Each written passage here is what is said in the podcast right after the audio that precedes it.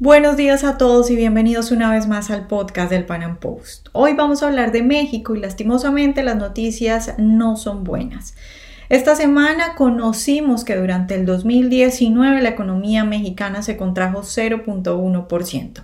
Esa cifra es preocupante en muchos sentidos, pero fundamentalmente en lo que quiere decir a futuro. Lo que tenemos es que los empresarios no están confiando en México como país para ir a invertir. Los empresarios no confían en López Obrador y en sus políticas y por lo tanto no sabemos qué vaya a suceder en los próximos años con la economía mexicana, viendo que los empresarios pues no están confiando en lo que está haciendo el presidente y que les está causando demasiada incertidumbre las políticas políticas de López Obrador. Vamos a hablar de eso y también vamos a conversar de otro asunto fundamental para los mexicanos y es la seguridad. De hecho, una de las principales propuestas y de los temas en torno a los que giró la campaña de López Obrador, pues fue por supuesto los problemas de seguridad. Sin embargo, ahora que las cifras de inseguridad aumentan, que las muertes violentas aumentan, las propuestas, si se le puede llamar así, de López Obrador son simplemente ridículas.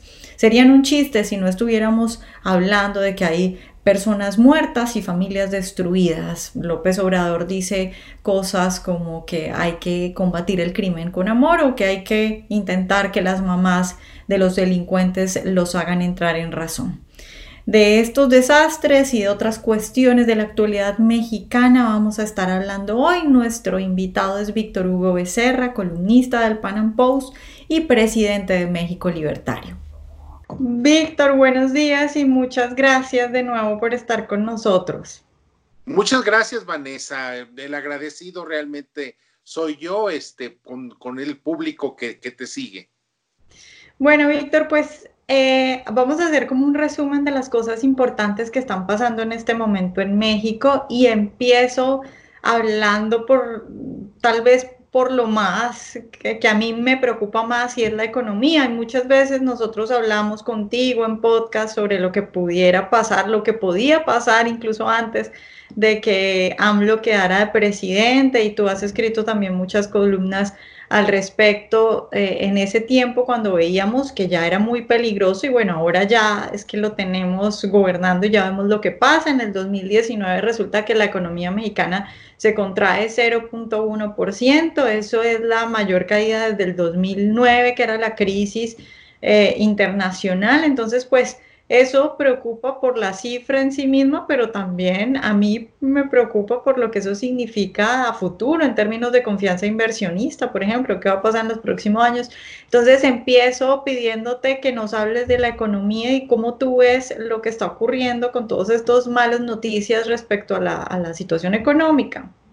Sí, claro, muchas gracias. Este, mira, hay un tremendo este, pesimismo en la economía mexicana. La mayoría de los actores económicos, empezando por los empresarios, este, y también por los consumidores, pues realmente tienen muchas precauciones, muchos temores de, invertir y de gastar. Es, natural porque realmente a un año de que López Obrador, poco más de un año de que López Obrador está en el poder, bueno, ah, eh, sí, sigue este, creando inquietud hacia dónde se dirige realmente la, economía este, y con una serie de decisiones que siempre surgen este, de, de, él este, sin saber muy bien este, cómo las toma, este, si, si son a, veces meras bromas, este, como por ejemplo el,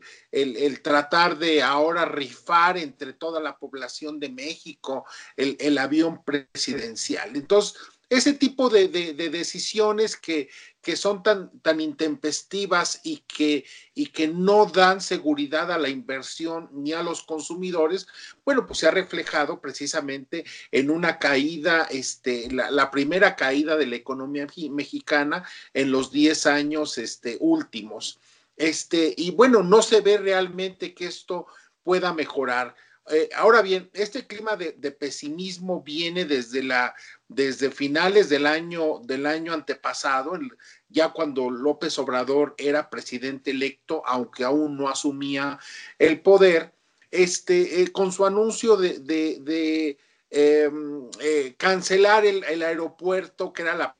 el aeropuerto de Texcoco, que era la principal obra de infraestructura en muchos años. Eso, bueno, generó precisamente esa inquietud entre empresarios, porque pues si no respetas los contratos, si no respetas este, lo, lo, ya pactado, y si además este, te escudas en, consultas este, mal hechas y, arbitrarias, bueno, pues cualquier cosa puede pasar. Me parece que, que, bueno, existe ese gran pesimismo sobre la economía mexicana, solamente resuelto parcialmente con la firma hace unos días del Tratado de Libre Comercio con Estados Unidos y Canadá, este, pero que de todos modos no alcanza a resolver la situación. El, Tratado de Libre Comercio este, básicamente es un instrumento que le da seguridad a, la economía mexicana en el largo plazo, de, reglas y de, y de un ambiente de negocios en el largo plazo, pero no garantiza más inversiones de las que ya existían este, eh, en, el corto plazo. Y, me parece que, bueno, López Obrador está sobrevendiendo el tratado, diciendo que van a venir muchas inversiones ahora que ya se firmó, lo cual, bueno, evidentemente no es cierto, ni se refleja en los parámetros ni en los datos económicos. Si a eso agregamos, además,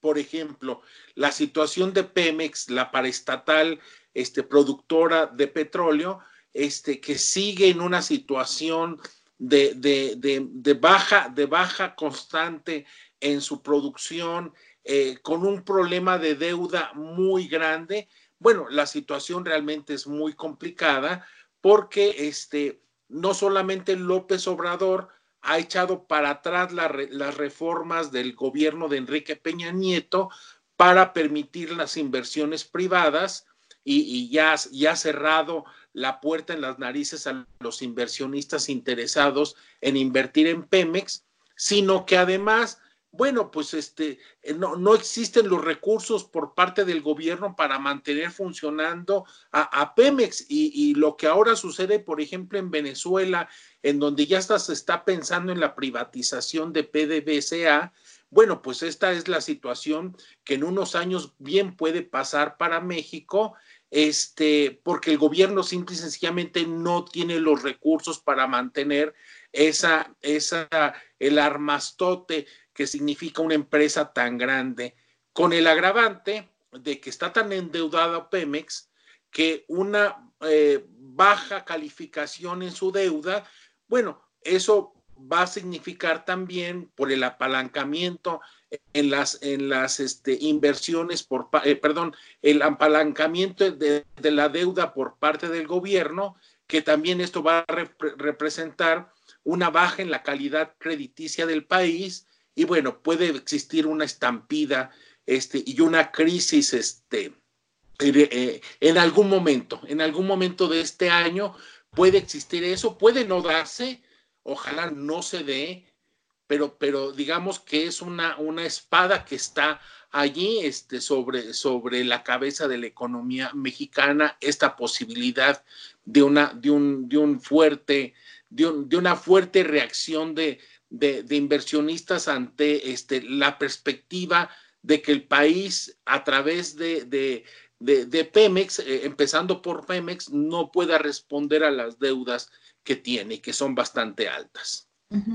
Víctor, estas situaciones suelen ser muy complicadas por los empresarios en varios, para los empresarios en varios sentidos. Pues uno el evidente y es que no saben qué hacer en el caso de México con sus negocios porque están ahí esperando a ver qué hacer eh, y muchos ya tomaron la decisión de no invertir, pero también en, en, el sentido de cómo actuar, porque si bien entienden que hay un peligro, por el otro lado es que no se pueden ir de frente contra el gobierno porque luego los van a castigar y, y les corren peligro sus inversiones. Entonces en muchos países sucede que los empresarios, a pesar de que están en contra del gobierno, se quedan callados y no dicen nada, sino hasta el final. Y si uno analiza muchos em, empresarios venezolanos, eh, hacen incluso un mea culpa de lo que ellos no hicieron cuando tal vez se podía salvar el país precisamente por miedo a perder sus inversiones. ¿Cuál crees tú que está haciendo en este momento o cuál se ve, por lo menos, no sé, en las noticias y en los medios de comunicación?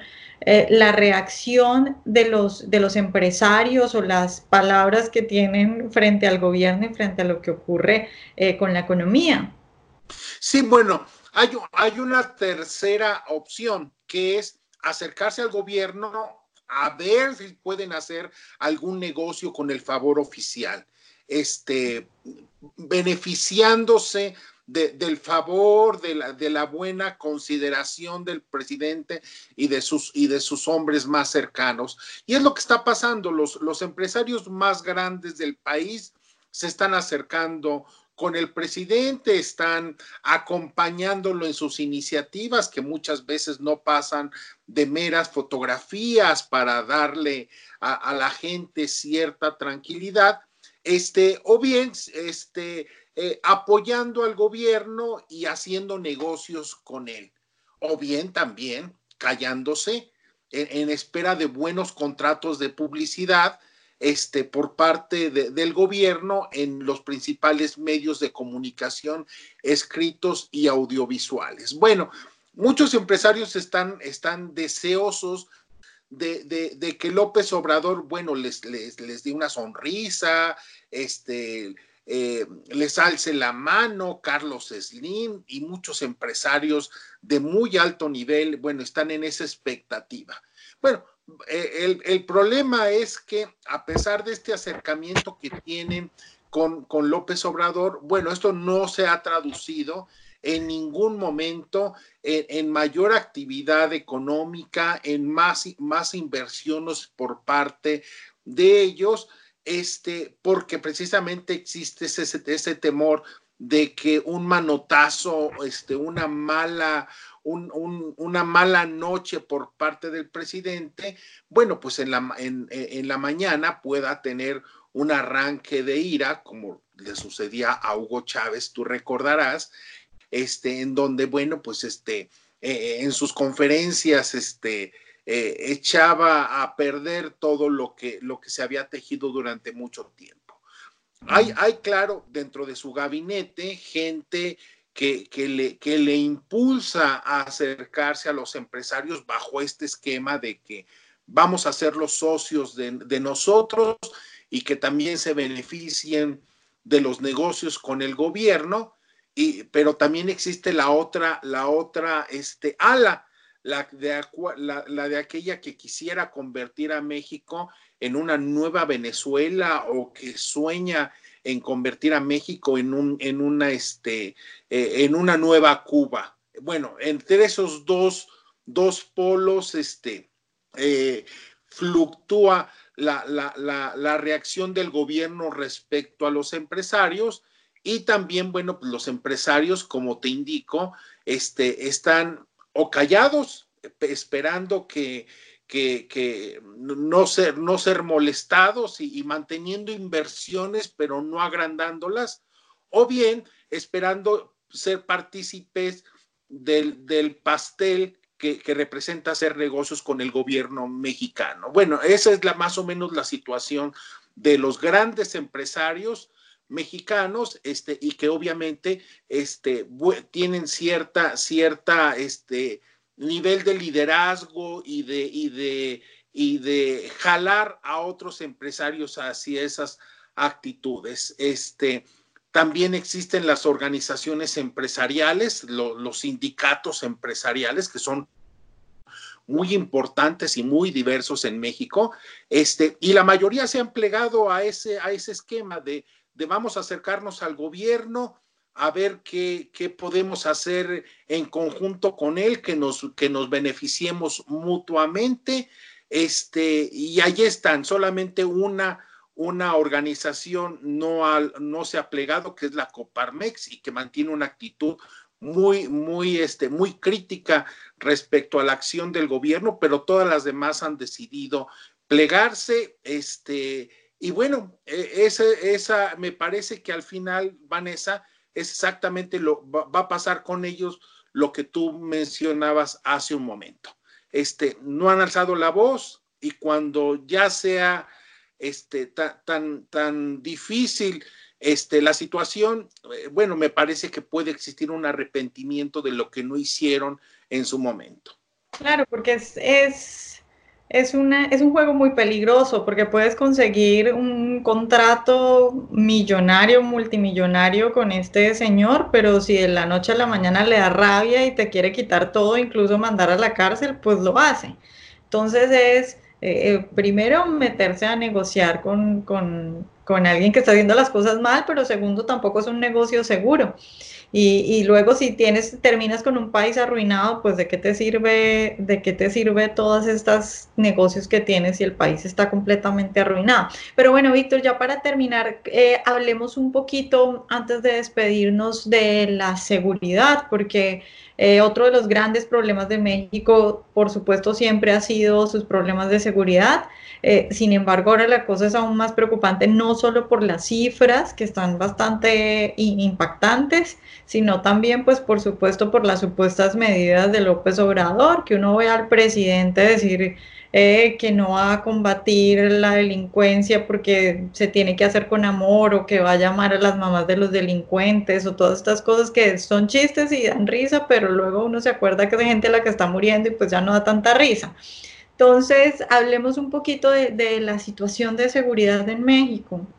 Sí, la, la seguridad pública en México es el gran fracaso del gobierno de López Obrador. Este, el, crecimiento, bueno, pues de alguna manera puede disfrazarse este, mediante un, un, programa social muy, muy amplio que tiene López Obrador de dar subsidios, becas a la población y bueno, de esa manera puede decir que, que no hay crecimiento, pero hay bienestar, por ejemplo, es lo que es, es, es el, pretexto que él, que él ha encontrado y me parece que es una eh, figura políticamente eh, viable. Quién sabe si la gente lo crea, pero es viable, me parece, eh, eh, esta, este, este pretexto. Pero en seguridad ahí sí ya no hay forma de, de, pretextar nada. Son 35 mil muertos el año pasado simplemente en asesinatos este, con violencia, dolosos. Eso quiere decir que hay un asesinato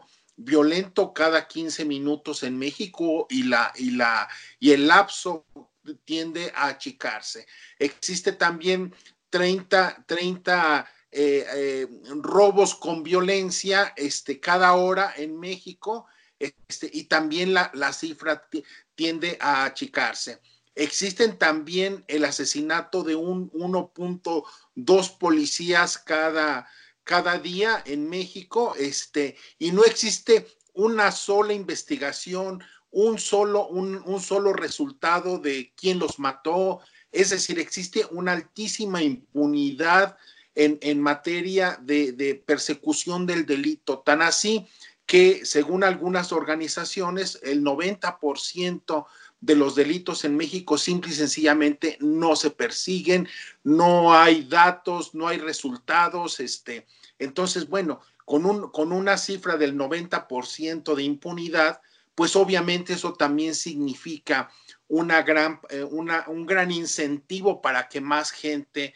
este, se sume al, al, a, la barbarie de la inseguridad pública. Eh, varios estados como Guanajuato, Guerrero, Tamaulipas, este, vienen teniendo cifras crecientemente preocupantes. En el caso de Guanajuato, bueno, es muy, es, es muy, muy, muy triste porque lo que era, lo que era eh, un polo de desarrollo del país, este, eh, que, que, llegaba a tener tasas incluso este, de, libertad económica y de crecimiento eh, muy, similares, por ejemplo, a los estados norteamericanos e incluso superiores a algunas provincias canadienses, bueno, pues está viendo afectado con los niveles más altos de inseguridad, de asesinatos en, el país. Este, ese es el gran fracaso del gobierno de López Obrador y que además este, no ha logrado dar una, una respuesta, la creación de una guardia,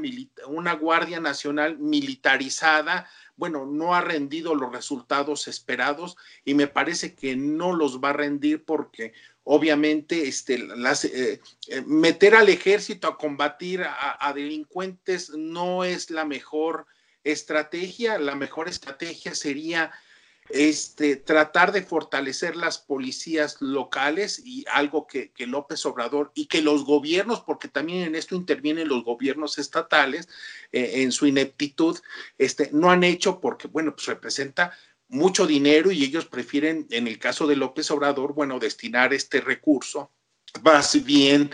al, gasto, al gasto este, en, sus clientelas electorales. Entonces, bueno, la seguridad pública es el gran fracaso, este, pero que además este, se, se, se, eh, acrecienta tal fracaso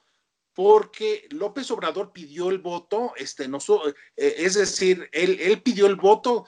pensando que iba a resolver este problema. Hubo ofrecimientos concretos por parte de él de que llegando se iba a resolver y bueno, la verdad es que no es así y, va aumentando constantemente el nivel de, de, violencia en el país y ya se habla, bueno, de, de eh, carteles eh, cercanos a actitudes de,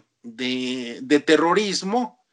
y, bueno, no estaríamos muy lejanos a una situación de ese tipo que, que en Colombia conocen muy bien. Bueno, Víctor, pues gracias por estar de nuevo con nosotros. Muchas gracias, Vanessa. Saludos a todo tu auditorio.